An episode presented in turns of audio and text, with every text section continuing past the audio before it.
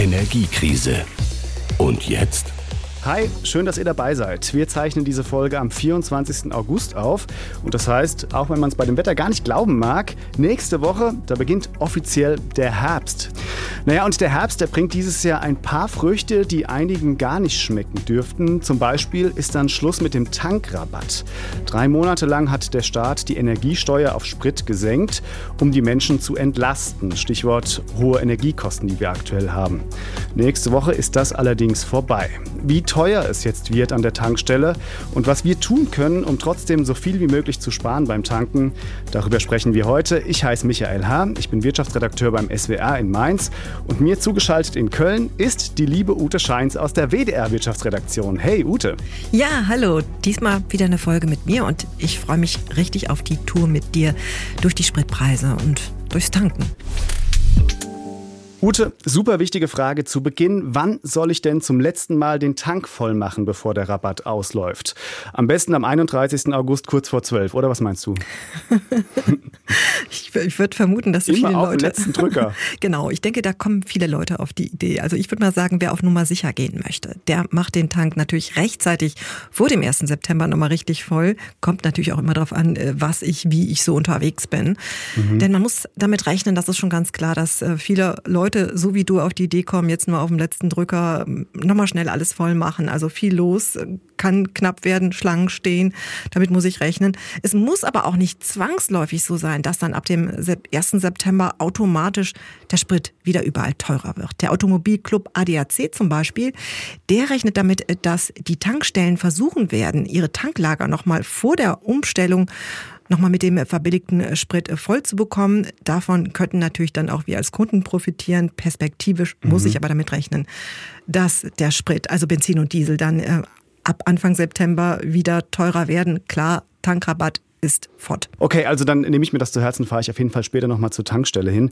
Kleiner Spoiler übrigens hier, wie wir beim Autofahren und Tanken sparen können, darüber reden wir später nochmal richtig ausführlich. Ähm, Ute, Grundsätzlich gefragt, wie ist das denn bei dir? Also seit Russland die Ukraine überfallen hat, da sind wir ja beim Thema Spritpreise in einer ganz anderen Welt angekommen. Also mehr als zwei Euro für einen Liter Diesel. Sowas gab es ja früher überhaupt nicht, konnte man sich gar nicht vorstellen. Hat das denn bei dir was verändert? Fährst du jetzt anders Auto als früher? Hm, also ich, ich muss gestehen, ich fahre genauso viel wie früher.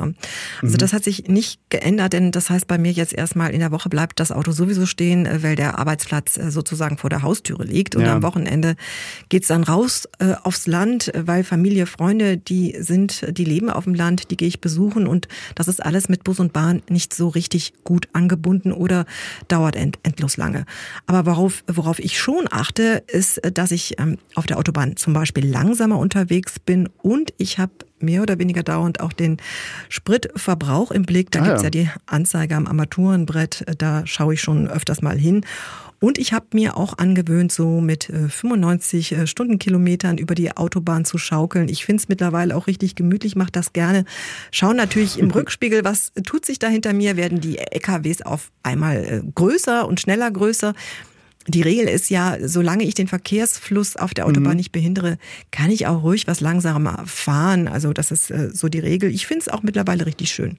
Ich mache das mittlerweile auch so 100 km/h rechte Spur und äh, ich finde es total angenehm. Und selbst wenn ein LKW mal vorbeifahren möchte, das stört mich überhaupt nicht. Also mhm. ich habe da auch irgendwie mein Verhalten ein bisschen umgestellt. Da muss man natürlich auch sagen, das kann natürlich auch ein bisschen eine Chance, diese Energiekrise sein, weil ich meine, das Klima profitiert ja davon, sollten jetzt die Leute im Schnitt langsam Auto fahren. Also sollte das ein Effekt sein, der nicht nur bei uns beiden zu beobachten ist, mhm. zumindest. Ja, klar, vor allen Dingen ist es ja auch deutlich günstiger. Also ja. Spritverbrauch, Geschwindigkeit, eindeutiger Zusammenhang. Klar.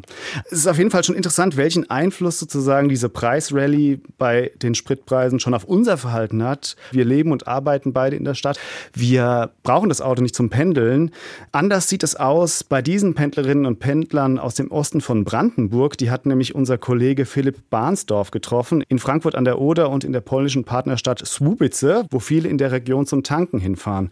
Und die, ja, die sehen das nicht ganz so entspannt, dass der Tankrabatt jetzt ausläuft. Natürlich wird es sehr äh, schwierig sein, weil man braucht dieses Auto unbedingt, dass man arbeiten geht. Und dann, wenn Tanken so teuer werden, das Leben ist so schwer wird. Ich fahre nach Polen tanken. Ganz einfach. Also in Polen ist äh, Benzin um eine 1,50 und der Diesel ein ganz kleines bisschen höher. Das ist ein Preis, wo ich sage, da gehe ich noch mit. Das verdient ja nicht jeder so wie die Politiker ihr Geld. Ist ja einfach so. Ich bin bloß ein kleiner Angestellter. Ich muss jeden Tag zwischen Frankfurt, Eifelsenwalde, Eislüttenstadt pendeln. Arbeitsbedingt. Und eigentlich kann ich mir gar nicht leisten, in Deutschland zu tanken. Ich müsste mich woanders einschränken.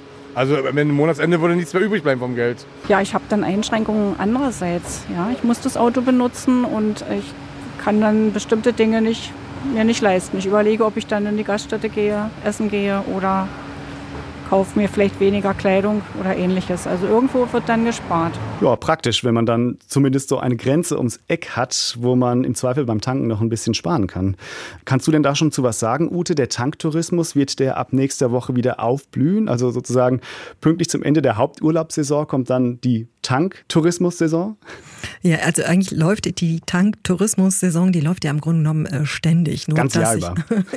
möglicherweise die, die Fahrtrichtung ändert mhm. dann. Oder dass man, wenn man aus dem Urlaub kommt, dann nach Deutschland reinfährt, nochmal vielleicht kurz checkt, äh, wie war das nochmal mit dem Preisgefälle.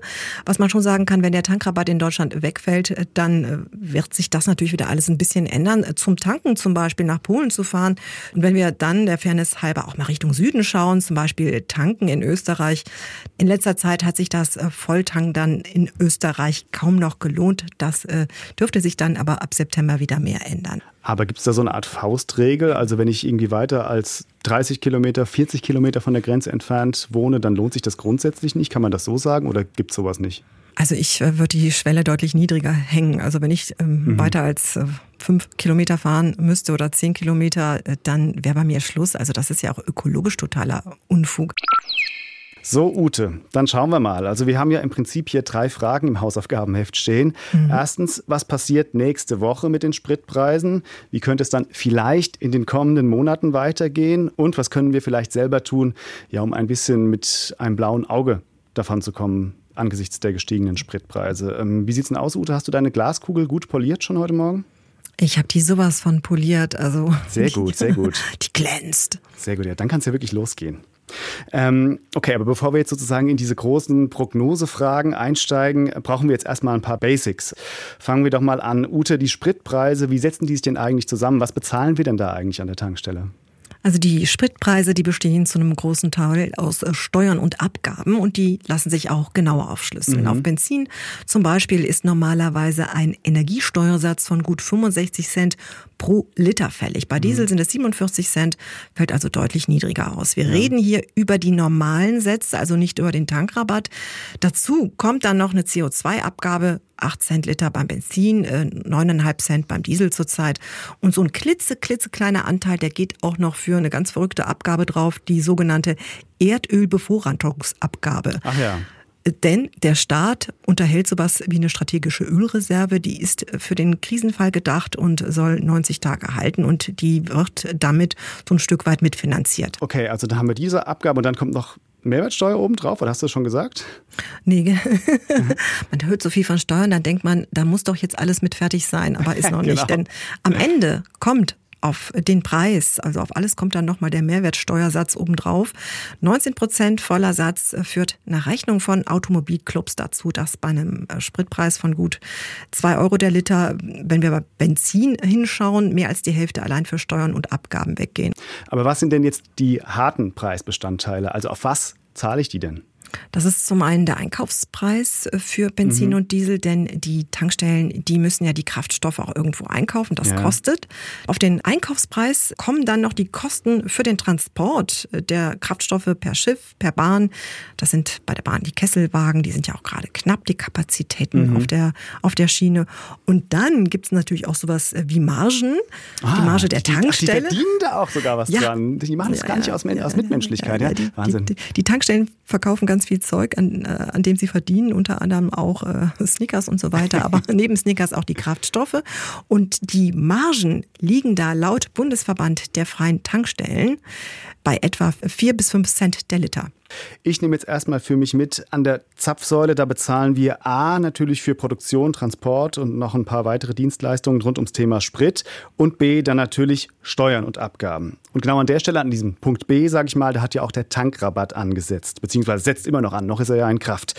Was war denn die Idee dahinter, Ute? Ja, der Tankrabatt ist ja im Grunde genommen Steuerrabatt und der war Teil eines Entlastungspakets, äh, das die Bundesregierung im Frühjahr auf die Schiene gesetzt hatte, um die Menschen einfach bei den Energiekosten zu entlasten. Neben 9-Euro-Ticket, Energiepauschale für Erwerbstätige zum Beispiel und so weiter, ne? Genau. Genau, da gehört das dazu. Genau, denn die Preise, die waren äh, für Kraftstoffe, für Heizöl, für Gas, äh, für Sprit, die sind ja seit Kriegsausbruch nochmal drastisch in die Höhe geschossen. Die waren mhm. ja schon vorher hoch und dann kam nochmal so ein richtiger Booster. Da haben wir Preisbooster, ja, ja, genau. Der hat uns kein, gefehlt. Kein, kein genau. Den, den Booster wollten wir eigentlich nicht, aber der ist trotzdem gekommen. Und da haben wir Spritpreise von weit über zwei Euro den Liter erlebt. Und ja, dann kam eben der Tankrabatt. Dank Tankrabatt gab es eben dieses, diese Steuerersparnis. Und wenn man da die Mehrwertsteuerersparnis, äh, die dadurch entstanden ist, mit reinrechnet, dann waren es eben 35 Cent der Liter bei Benzin und beim Diesel waren es in Summe so 17 Cent, mehr oder weniger. Okay, also und wie hat das denn jetzt genau funktioniert mit diesem Tankrabatt? Also mussten wir dann, also die Autofahrerinnen und Autofahrer, einfach weniger Steuern zahlen oder waren es die Tankstellen, die den Rabatt erstmal bekommen haben oder wie, wie, hat das, wie hat die Politik das gemacht? Ja, das ist eine tricky Geschichte. Die Energiesteuer, die wird nämlich da erhoben, in dem Moment, wenn der Sprit das Tanklager verlässt. Das heißt, Aha. Das kommt alles obendrauf, bevor der, der Tankwagen den Sprit dann zur Tankstelle bringt. Mhm, okay. Das heißt, äh, die ersten, die dann sozusagen in den Genuss kämen, dass sie weniger äh, zahlen müssten fürs Produkt, wären dann die Tankstellen gewesen. Es wäre ja jetzt auch möglich gewesen, dass die jetzt einfach sagen, die Tankstellen, ja, unsere Beschaffungskosten sind gestiegen aktuell, ähm, wir bezahlen jetzt selber mehr für den Sprit, den wir weiterverkaufen und ähm, das ist vielleicht überhaupt nicht so, wird einfach behauptet und dann wird diese Differenz der Tankrabatt wird einfach eingesteckt. Das hätte ja sein können und diesen Verdacht, den hat man ja auch immer wieder gehört in den vergangenen Monaten. Ne? Was, was ist denn da dran an dieser Kritik? Ja, richtig, das stand schon alles im Raum, ob der Staat ähm, mit Milliardensummen dann den Tankrabatt finanziert mhm. und sich da die Mineralölkonzerne halt, äh, die dahinter stehen, die Taschen voll machen. Ähm, denn das Problem war ja gerade am Anfang, als der Tankrabatt eingeführt wurde, dass die Spritpreise zwar mal kurzfristig gesunken waren, die sind aber dann wieder hochgegangen, mhm. relativ hoch geblieben, ja. obwohl der Rohölpreis gesunken war. Mhm. Und da hat dann das Bundeskartellamt gesagt, nee, das machen wir so nicht mehr mit. Wir schauen uns das jetzt an, wir leiten eine Sektoruntersuchung ein und ja. Das gab es ja auch schon mal in der Vergangenheit, hat früher nicht so gut geklappt, ne? aber ja, Vielleicht ja dieses Mal. das ist immer so die blöde Frage, was machen Sie genau? Ja, Sie untersuchen, Sie nehmen genauer unter die Lupe. Ähm, aber bisher ist halt noch nicht so wahnsinnig viel bei rausgekommen. Mhm. Da geht's aber bei der Untersuchung aktuell, geht's vor allem darum, genauer zu verstehen, wie die Preisbildung auf dem Markt funktioniert, mhm. von der Bohrinsel bis zur Tankstelle. Ja, weil dieser Markt halt einfach auch schon von Big Playern, du hast schon angesprochen, dominiert wird. Fünf große Marken habe ich gelesen, gibt es in Deutschland. Shell, Aral, Total, Esso und Eni Agip. Und diese fünf betreiben fast jede zweite Tankstelle, die wir in Deutschland haben. Und die dominieren halt den Markt. Ne? Genau, man kann sagen, die andere Hälfte wird eben anders organisiert. Da ja. ist auch gerade bei den Tankstellen ein ganz starker mittelständischer Markt und da ist schon auch noch Wettbewerb, aber es ist halt alles nicht so richtig klar, wie es zusammenhängt. Aber jetzt gucken wir doch mal hat dieses Instrument denn trotzdem vielleicht irgendwie funktioniert? Also ich meine, bislang haben wir über einen Verdacht gesprochen. Gibt es denn da vielleicht irgendwelche Studien zu auch? Ja, es gibt mittlerweile auch zwei Studien, die haben sich genau angeschaut, von äh, zwei Forschungsinstituten, vom äh, RWI und vom IFO-Institut. Mhm. Äh, die haben sich genau angeschaut, ob der Tankrabatt überhaupt weitergegeben wurde und die kommen beide zu dem Schluss, dass der Tankrabatt weitgehend an die Kunden weitergegeben wurde. Okay, also das ist ja schon mal gut zu hören, dass das nicht komplett umsonst gewesen ist. Gab es denn aber darüber hinaus noch noch Kritik an dieser Maßnahme? Also jetzt mal abgesehen von dieser Intransparenz, ja, von dieser Möglichkeit, dass die Tankstellen das gar nicht weitergeben. Gab es da noch irgendwas? Ja, da kam super viel Kritik, vor allem von Wirtschaftsforschern, mhm. weil der Steuerrabatt eben eine Entlastung nach dem Gießkannenprinzip sei. Ah, denn ja. es wird überhaupt kein Unterschied gemacht zwischen Leuten, die sich die höheren Spritpreise eigentlich hätten leisten können und denjenigen, die kaum noch über die Runden kommen, mhm. aber aufs Auto angewiesen sind. Ja. Im Gegenteil, Leute mit besonders großen Autos, also schwere Spritschlucker, die haben von dem Rabatt besonders profitiert. Also das ist alles. SUV-Subventionen. Ja, ja, das stand dann so im Raum. Ne? Das ist alles äh, sozial nicht besonders ausgewogen. Mhm. Und ökologisch ist es ja sowieso eine Katastrophe, weil äh, der Tankrabatt den Anreiz gedämpft hat, dass die Leute weniger Auto fahren. Denn eigentlich müssen wir ja weg vom Verbrauch. Dann fassen wir noch mal kurz zusammen. Also wir haben einen Markt, der alles andere als perfekt ist, mit einigen großen Playern, die Produktion und Vertrieb ja ziemlich in einer Hand haben. Und die Preisbildung ist in der Folge also alles andere als transparent. Und jetzt wollen wir mal schauen auf dieser Grundlage, wie die Preise sich in den kommenden Wochen entwickeln können. Und dabei können uns helfen unsere Kollegen von den SWR Datenjournalisten. Die haben nämlich berechnet, wie viel Sprit in Deutschland in den vergangenen sieben Tagen im Schnitt gekostet hat. Dabei haben die die Daten von 15.000 Tankstellen in ganz Deutschland eingespeist, also berücksichtigt.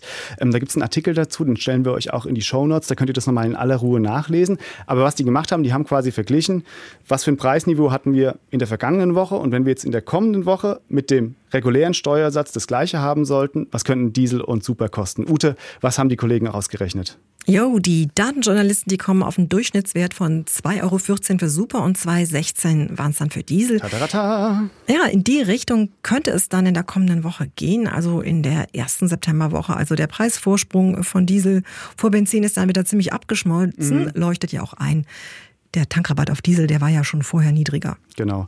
Okay, das ist auf jeden Fall jetzt mal eine Zahl, mit der man arbeiten kann, 2014, 2016. Und das würde dann auf jeden Fall auch heißen, wir wären dann wenn das so kommen sollte, ein ganzes Stück weit weg von den Höchstständen, die wir im März hatten. Da ging es ja beim Diesel über 2,30 Euro. Mhm, ich finde das ganz beruhigend. Mhm. Was ich äh, sonst noch in den Daten ganz spannend fand, der Kollegen, der Rohölpreis, der ist ja in den vergangenen Wochen wieder gefallen und die Spritpreise, die sind im Mittel in derselben Zeit sogar leicht gestiegen wieder. Mhm.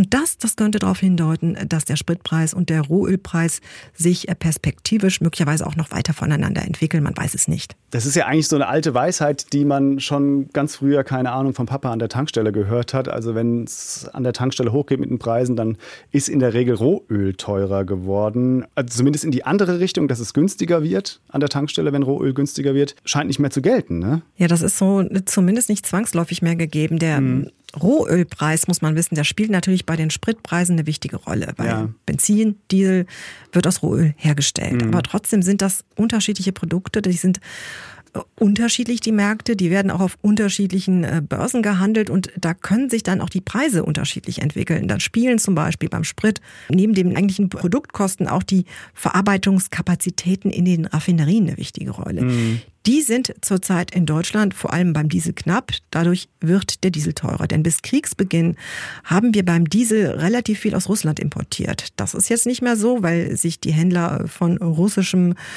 Öl, auch von russischen Produkten verabschieden wie Diesel. Mhm. Dazu kommt, dass äh, die Transportkosten wegen Niedrigwasser gestiegen sind. Äh, deswegen äh, ist zum Beispiel gerade auch der Diesel im Süden Deutschlands teurer als im Norden, weil der muss, genau wie auch Benzin rein aufwärts transportieren transportiert ja. werden. Äh, viele Faktoren, die dazu führen, dass die Preise von Rohöl sich anders entwickeln als äh, die von Sprit und Diesel. Also das hat schon auch handfeste Gründe. Okay, also man kann nicht sagen, da wird irgendein Argument von den Mineralölkonzernen vorgeschoben, um wieder einen Reibach zu machen, ja? Also Klar, man weiß nicht, wie viel ist davon hartes Argument, wie viel ist da Marge. Was man schon sehen kann, ist natürlich, dass die Raffinerien von diesen hohen äh, Spritpreisen sehr profitieren mhm. in der Regel. Genau, und die Raffinerien, die gehören aber eben teilweise zumindest häufig den Mineralölkonzernen auch. Und damit, genau, geht der Gewinn häufig in, die, in eine ähnliche Tasche zumindest. Ähm, du hast ja gerade schon das Stichwort Russland angesprochen. Wir wollen alle unabhängiger werden vom russischen Öl. Wie ist denn da der Stand? Die EU, die hat sich ja Anfang Juni auf ein Ölembargo gegen Russland verständigt mhm. und äh, beschlossen, ein entsprechendes Embargo. Davon äh, sind im ersten Schritt die Öllieferungen über den Seeweg betroffen. Für ah, ja. Pipelineöl soll es noch eine Weile Ausnahmen geben. Deutschland und Polen haben aber schon angekündigt, dass sie die nicht nutzen wollen und die einführen über Pipelines bis Jahresende beenden wollen. Deutschland bezieht auch schon deutlich weniger Öl aus Russland. Vor dem Krieg waren es noch 35 Prozent. Jetzt sind es laut Bundeswirtschaftsministerium nur noch 12 Prozent. Also man kann schon sagen, da sind wir zumindest auf einem guten Weg. Und wie ist es denn mit den Raffinerien in Ostdeutschland? Also die wurden ja bis zum Kriegsbeginn fast ausschließlich mit russischem Öl versorgt, oder? Genau, das ist das große Problem. Da geht es um die Raffinerien in Leuna und in Schwedt. Die haben mhm. ihr Rohöl fast ausschließlich aus russischen Pipelines Pipelineöl bezogen und auch damit die Tankstellen und Fluggesellschaften und Privathaushalte in Deutschland dann entsprechend äh, mit den Ölprodukten versorgt. In Ostdeutschland vor allem dann, ne? logisch. Genau, in mhm. Ostdeutschland. Ne? Für Leuna sei eine Umstellung aber bis Jahresende möglich. Mhm heißt es vom Bundeswirtschaftsministerium, äh, die sind da wohl auf einem guten Weg für die Raffinerie in Schwedt, werde aber noch nach Lösungen gesucht. Da wird gerade heftig dran gearbeitet, heißt es, weil die hängen aktuell weiter am Tropf Russlands. Also da kommt natürlich auch noch das Problem dazu, dass die Raffinerie mehrheitlich äh, dem russischen Staatskonzern Rosneft gehört und das macht die ganze Sache deutlich schwieriger. Also da ist noch einiges zu tun. Okay, also wenn ich dich jetzt richtig verstehe, sind das aber muss man sagen, natürlich handfeste, aber dann doch ja, regionale Probleme, ja, die mittelfristig irgendwie lösbar sind. Also es ist jetzt nicht vergleichbar mit dieser gesellschaftlichen Mammutaufgabe, die wir gerade alle haben, also dass wir die Abhängigkeit vom russischen Gas reduzieren. Ja. Das sehe ich so, denn mhm. der Ölmarkt, der ist insgesamt deutlich flexibler als der Gasmarkt. Es gibt mehr Länder, die liefern können. Wir haben tendenziell mehr Schiffe, die Öl über die Häfen zu uns bringen können. Ja. Wir haben mehr Möglichkeiten, Lieferanten äh, zu ersetzen. Das ist vom Prinzip alles einfacher als beim Gas. Okay, aber dann halten wir noch mal ganz kurz fest. Der Rohölpreis, der sinkt gerade und das ist normalerweise eigentlich auch ein Indiz dafür, dass dann die Spritpreise runtergehen werden. Aber dieser traditionelle Effekt, der wird ein bisschen ausgehebelt aktuell, weil eben Transportkosten an vielen Orten gestiegen sind, Stichwort Niedrigwasser und weil weitere, ich sage jetzt mal, Dienstleistungen rund um das Thema Sprit gerade teurer geworden sind. Das sind jetzt sozusagen die Fakten, die jetzt vielleicht in der nächsten Zeit den Weg des Spritpreises bestimmen können. Traust du dir auf dieser Grundlage vielleicht eine Prognose zu? Wo könnten wir am 15. Oktober stehen bei den Spritpreisen? Höher oder niedriger als die 2,14 Euro, 2,16 Euro, die vielleicht nächste Woche auf uns zukommen? Also den 14. Oktober hätte ich gewusst. Dann, den, den, nehme ich nicht, den nehme ich nicht. Ich will okay. den 15. Gut. Also ich gehe eher davon aus, dass die Spritpreise mittelfristig wieder unter 2 Euro sinken werden. Mhm. Warum? Ja, weil die Konjunktur, die kühlt ab und damit könnte auch die Nachfrage nicht nur nach äh, Rohöl, sondern auch nach Ölprodukten äh, wieder abnehmen, vor allem beim Diesel. Mhm. Außerdem würde ich vermuten, dass im Oktober die meisten Leute ihre Tanks zu Hause beim Heizöl vollgemacht haben und da die Nachfrage sinkt und Dadurch könnte eben auch der Dieselpreis wieder runtergehen. Aber ah, also du meinst, dass sozusagen die Leute jetzt schon ihren Öltank voll machen und dass das deshalb im Oktober die Nachfrage nach Diesel sozusagen oder Heizöl, das ist ja im Prinzip Diesel, dann wieder sinkt, ja? Ja, das ist eigentlich ah. der, klassischerweise der Fall. Ne? Im Sommer so. macht man die Tanks voll. Jetzt war es im Frühjahr schwierig, weil die Preise schon hochgingen. Bei dem Wetter reicht ja eigentlich auch September noch, oder? Warum macht doch keiner die Heizung an? Aber ich glaube, keiner, die wenigsten dürften auf die Idee kommen, einfach äh, mit einem leeren Tank jetzt in den Winter zu gehen. Mhm, ja. Also von daher, da gehe ich jetzt mal davon aus, dass wir zumindest im Oktober da nicht mehr leere, viele leere Tanks sehen werden. Und das hat auch Einfluss auf den Dieselpreis. Energiekrise. Und jetzt? So, also jetzt haben wir eine ganze Menge über den Ölmarkt gesprochen, über Steuern, über Preise, also Dinge, die wir jetzt als Einzelne gar nicht so stark beeinflussen können, denen wir ziemlich ausgeliefert sind, muss man ja sagen. Aber jetzt machen wir noch ein bisschen Selbstwirksamkeitstraining und schauen, wie jeder, wie jede von uns beim Sprit ein bisschen sparen kann. Und dazu holen wir uns eine Frau dazu von der Organisation, der in dem Bereich in Deutschland unangefochten, würde ich sagen, die meiste Expertise zugeschrieben wird. Vom ADC sprechen wir mit Katharina Lucker. Hallo Frau Lucker, danke, dass Sie Zeit für uns uns haben. Hallo, sehr gerne. Also auf keinen Fall morgens tanken, eher abends tendenziell Autobahntankstellen unbedingt vermeiden. Das sind ja so die klassischen Tanktipps, die jeder, jede wahrscheinlich schon mal gehört hat. Ähm, Frau Luca, wie ist das denn? Gelten die jetzt in Zeiten der Energiekrise noch oder sind das Wahrheiten, die überholt sind? Nein, die sind definitiv nicht überholt. Es mhm. gilt alles noch genauso, sogar in manchen Teilen stärker. Ähm, wir haben im Juli eine Auswertung gemacht, wo wir uns den Tagesverlauf mal angeschaut haben an den Tankstellen, die Schwankungen. Und da ist es tatsächlich so, dass in den letzten Monaten die Ersparnis oder die Unterschiede zwischen morgens und abends sogar noch deutlicher und noch größer geworden sind. Ah. Das heißt, wer so ein bisschen aufmerksam ist und abends tankt, der kann sogar ja, bis zu 12 Cent äh, teilweise sogar ein bisschen noch mehr ähm, sparen. Und Autobahntankstellen, die sind nach wie vor einfach sehr viel teurer, als wenn man abfährt. Wahnsinn. Also quasi alter Tipp, aber jetzt nochmal wichtiger als früher sozusagen. Da muss ich nochmal gleich nachfragen, warum machen die Tankstellen das? Also dieses ewige Auf und Ab mit den Preisen? Preisen? Das hat sich tatsächlich über die letzten Jahre so entwickelt. Früher war es so, da hatten wir ganz klassisch, war es am Freitag teuer und am Montag eher billig. Diese Tage, wo es jetzt irgendwie teuer ist, die haben sich so ein bisschen aufgehoben, sondern wir sind eher eben in diesen Tagesverlauf übergegangen. Warum er das macht, das ist natürlich ja so ein bisschen Preispolitik der Tankstellen, aber dass sich, glaube ich, so eine Regelmäßigkeit eingestellt hat, das liegt auch viel an der Markttransparenzstelle, an dem Thema, dass einfach die, dass alle einen Überblick über die Preise haben. Deswegen erhöhen alle mehr oder weniger zur gleichen gleichen Zeit und, und senken die Preise zur gleichen Zeit und das hat sich dann so ein bisschen eingespielt. Aber das hängt sicher auch mit der Nachfrage zusammen. Also wenn einfach morgens die Leute ins Büro fahren oder sich irgendwohin auf den Weg machen, da ist einfach viel los und da kann man natürlich dann auch höhere Margen abgreifen. Deswegen ist es da dann einfach teurer. Jetzt habe ich die Tage gelesen, dass Sprit im Norden oft günstiger ist als im Süden. Das heißt also, wenn man von Frankfurt nach Hamburg fährt, äh, dann lieber planen, dass man mit leerem Tank an der Elbe ankommt und dann erst richtig äh, wieder voll machen oder was würden Sie mir raten? Also so spitz auf Knopf würde ich jetzt vielleicht nicht raten, dass man das dann äh, so macht, aber wir haben tatsächlich in einer, in einer, Erhebung festgestellt, die wir eigentlich monatlich machen, wo wir die Bundesländer untereinander so ein bisschen vergleichen, um zu schauen, wo ist es teuer, wo ist es günstig, haben wir in der letzten Erhebung festgestellt, dass es ein extremes Nord-Süd-Gefälle gibt. Also mhm. Also Hamburg günstig, Bayern teuer, was in dem Fall aber eben auch so ein bisschen an dem Niedrigwasser gelegen hat oder liegt, äh, weil da einfach die Transportkosten auch für, für Kraftstoffe ja davon abhängen, dass die Transport Transportwege eingehalten werden können. Und äh, deswegen hat sich das so, so krass, sage ich jetzt mal, entwickelt. Sonst haben wir da ein bisschen engere Differenzen und die, die sind auch immer mal wieder so ein bisschen durchgemischt. Also das ist jetzt nichts, was man tatsächlich immer beobachten kann, sondern mhm. was in dieser Entwicklung jetzt tatsächlich dem Niedrigwasser geschuldet ist. Dann kommen wir doch vielleicht mal zum Thema Fahrstil. Ute und ich haben wir vorhin festgestellt, wir fahren aktuell deutlich langsamer, als wir das früher noch gemacht haben. Also eher so tendenziell Tempo 100, rechte Spur auf der Autobahn.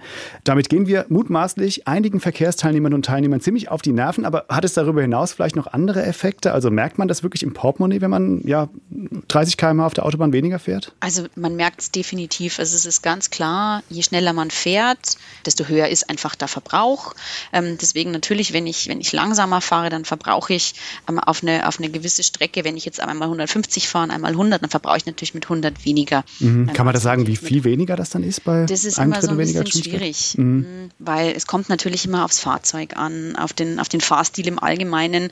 Da hängt es ganz viel nicht nur allein von der Geschwindigkeit ab, sondern auch so ein bisschen von der, ja, von der Fahrweise. Also ist man eher gleichmäßig unterwegs, mhm. eben weniger Beschleunigungen, weniger Bremsen. Also wenn man jetzt viel überholt, dann ist man auch bei 100 ähm, vielleicht höher im, im Verbrauch, als wenn man jetzt einfach gleichmäßiger unterwegs ist. Also da spielen viele Faktoren eine, eine Rolle, aber wenn man so eine gleichmäßige und moderate Fahrweise, sage ich jetzt mal, an den Tag legt, dann kann man tatsächlich rund 20 äh, Prozent Sprit sparen.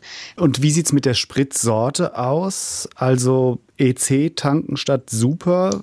Ist das eine Option? Ist das langfristig überhaupt für den Motor gut? Also das sieht man ja ganz klar schon an den, an den Zapfsäulen, an den Tankstellen. E10 ist immer einiges günstiger als mhm. Super. Da spart man einfach schon ähm, beim, beim Tanken natürlich. Also das ist definitiv eine Option. Ähm, es gibt immer noch viele Vorbehalte tatsächlich gegen E10. Es gibt mhm. immer noch sehr viele Leute, die es nicht tanken äh, wollen, weil sie Angst um ihr Auto haben. Aber das ist tatsächlich ähm, in den meisten, in den allermeisten Fällen äh, unbegründet. Ähm, das ist für die weitaus meisten Fahrzeuge ist es, ist es zugelassen und ist es auch verträglich. Also ab 2010, äh, sagen wir mal, Ende 2010, äh, wenn da ein Fahrzeug, äh, wenn man da ein Fahrzeug hat, also ab dieser, ab dieser Bauzeit mhm. sozusagen, dann vertragen eigentlich alle Autos E10. Wenn man jetzt ein älteres Fahrzeug hat, dann sollte man, gibt es so eine Liste im Internet, da kann man dann, ähm, da kann man gucken, ob sein Fahrzeug wirklich E10 verträgt. Aber wenn es das verträgt, dann ist man da definitiv ähm, günstiger unterwegs. Hm. Ich fällt mir gerade ein, ich habe das nie gecheckt und fahre trotzdem schon seit 12, 13 Jahren E10. Geht also auch. Ja, mein Motor lebt offenbar noch. Jetzt liest man ja manchmal. Dann wird Ihr Auto das bestimmt vertragen. Ja, vermutlich wäre es mir sonst aufgefallen. Gott sei Dank hast du kein Diesel getankt. Ja, das, das, das wäre mir definitiv aufgefallen. Ja, Frau Lucker, vielen Dank. Das, das waren richtig äh, spannende Tipps. Also ich habe was mitgenommen und alles Gute nach München. Von mir auch. Vielen Dank, Frau Lucker. War echt super interessant. Sehr gerne. Tschüss. So, gibt es noch Fragen? Ich könnte mir vorstellen, es sind noch ein paar offen. Wenn ihr noch welche habt, dann schreibt uns eine Mail an energiekrise.ard.de. Und auch in der vergangenen Woche sind wieder über viele verschiedene Kanäle Fragen zu uns gekommen. Beb J zum Beispiel, der hat geschrieben, die Senkung der Mehrwertsteuer auf Gas versus weiterhin hohe Besteuerung von anderen Brennstoffen, also eben auch Sprit. Wo soll man da eine Trennlinie ziehen? Das hat er uns über YouTube zukommen lassen. Ute, was sagst du denn dazu? Also auf Gas geht die Mehrwertsteuer jetzt runter. Das hat ja Kanzler Scholz letzte Woche angekündigt. Reduzierter Satz 7 Prozent. Ja, Sprit bleiben wir bei 19. Ist das gerecht? Sollte man da nicht auch mal drüber nachdenken, da sozusagen hier den Tankrabatt 2.0 aus der Taufe zu heben? Ja, ich kann den Impuls verstehen, aber wir müssten eigentlich erstmal die Spritpreise weiter im Blick halten, was, was sich da tut. Und dann ist die Sache mit der Steuersenkung ja auch, die hat ein paar Haken, weil sie möglicherweise nicht sozial ausgewogen ist, weil mhm. möglicherweise auch hohe Verbräuche entsprechend äh, stärker durch äh, die Mehrwertsteuersenkung entlastet werden würden. Also da sind, äh, ist es bestimmt smarter, wenn man denjenigen, die wirklich jetzt nicht mehr über die Runden kommen, weil sie aufs Auto angewiesen sind, eben direkte Zuschüsse zukommen lässt. Das wirkt dann da, wo es soll, lässt aber allen anderen den Anreiz, dass sie weniger Auto fahren, weniger Sprit verbrauchen. Die, die sich leisten können, äh, da macht, das macht schon mehr Sinn. Das andere ist wieder Gießkannenprinzip. Mhm, genau, okay. Also Stichwort Gießkanne ist zumindest fragwürdiges Konzept. Ähm, und dann habe ich hier noch ein interessantes Statement von Baureihe 218 Freak. ähm, Baureihe 218 schreibt auch dazu, das ist eine Diesellok der Bahn, also scheint sich intensiv mit der Deutschen Bahn zu beschäftigen, der User. Ähm, ich zitiere, der Tankrabatt hat mir klargemacht, dass sich immer mehr Menschen ihr Auto nicht mehr leisten können. Wenn wir weiterhin mobil bleiben wollen, brauchen wir mehr Öffis und Fahrräder, Fahrgemeinschaften, E-Autos und kleinere, günstigere Wagen. Ja, was sagst du dazu? Das würde ich alles unterschreiben. Wir haben ja gerade beim äh, Tankrabatt, vor allem beim 9-Euro-Ticket, jetzt gesehen, mhm. wie schön das ist, da wo viele Bahnen fahren. Ich sag mal in den großen Städten, wenn man dann äh, zwischen Städten, zwischen innerhalb der Ortschaften, wenn man dann einfach für wenig Geld regelmäßig unterwegs sein kann, das ist ja schon eine schöne Sache. Also man kann da sicherlich noch ganz viel dran machen, das ausbauen. Wenn es dann noch mehr Züge gäbe und Platz für die Leute, dann wäre es wirklich eine ganz tolle Sache. Ja. ja, vor allen Dingen, wenn das äh, Land, äh, die Leute auf dem Land besser angebunden so. sind. Das ist ja nicht überall. Vor Aber da kann, kann man genau. ja auch bessere Konstrukte bauen über Fahrgemeinschaften, über Carsharing, über alles Mögliche. Mhm wir sind ja da auf dem Weg, aber da ist noch ganz viel Luft nach oben und das müssen wir auch machen. Also es ist einfach unsinnig, dass da jeder alleine mit seinem Auto durch die Gegend guckt. Ich weiß, dass auch viele schon Fahrgemeinschaften machen oder ganze Familien zusammenfahren. Das ja. ist ja alles schön gut, aber da ist noch Luft nach oben. Ja. Und damit sind wir jetzt erstmal durch, würde ich sagen. Ute, wie geht's dir jetzt? Also ich fühle mich noch fit und also ich kann noch was erzählen. Ach, dann, dann hau noch was raus. ja, ja, genau. Das, äh, doch, mir hat es Spaß gemacht mit dir. Sehr schön. Mir mit dir auch. Machen wir nochmal. Also, uns hört ihr wieder nächste Woche, beziehungsweise unseren Podcast. Wenn ihr Fragen habt, dann schreibt uns wie gehabt an energiekrise.ard.de. Und falls ihr das noch nicht gemacht habt, Abonniert uns natürlich bitte in der ARD-Audiothek oder auch sonst überall, wo es Podcasts gibt. Ich bin Michael H. und mit mir zusammen, ja, zugeschaltet aus Köln war Ute Scheins. Ja, ich sag mal Tschüss. Ciao, macht's gut. Energiekrise. Und jetzt ein Podcast der ARD. So, und jetzt kommt hier wirklich das allerletzte Wort. Die Energiekrise, die ist ja zu einem großen Teil verursacht durch den russischen Überfall auf die Ukraine. Wer sich aktuelle Infos und Hintergründe zu diesem schrecklichen Krieg holen möchte, dem empfehle ich unbedingt den Podcast Streitkräfte und Strategien. Hallo, ich bin Carsten Schmiester. Der Krieg in der Ukraine, darum geht es in unserem Podcast Streitkräfte und Strategien. Wir erleben eine Zeitenwende. Was kommt da noch alles auf uns zu in Deutschland, dieser Krieg wird enden. Wie lange er noch dauert, das wissen wir leider nicht. Wenn ihr den Krieg und die Folgen besser verstehen wollt, dann abonniert den Podcast Streitkräfte und Strategien von NDR Info.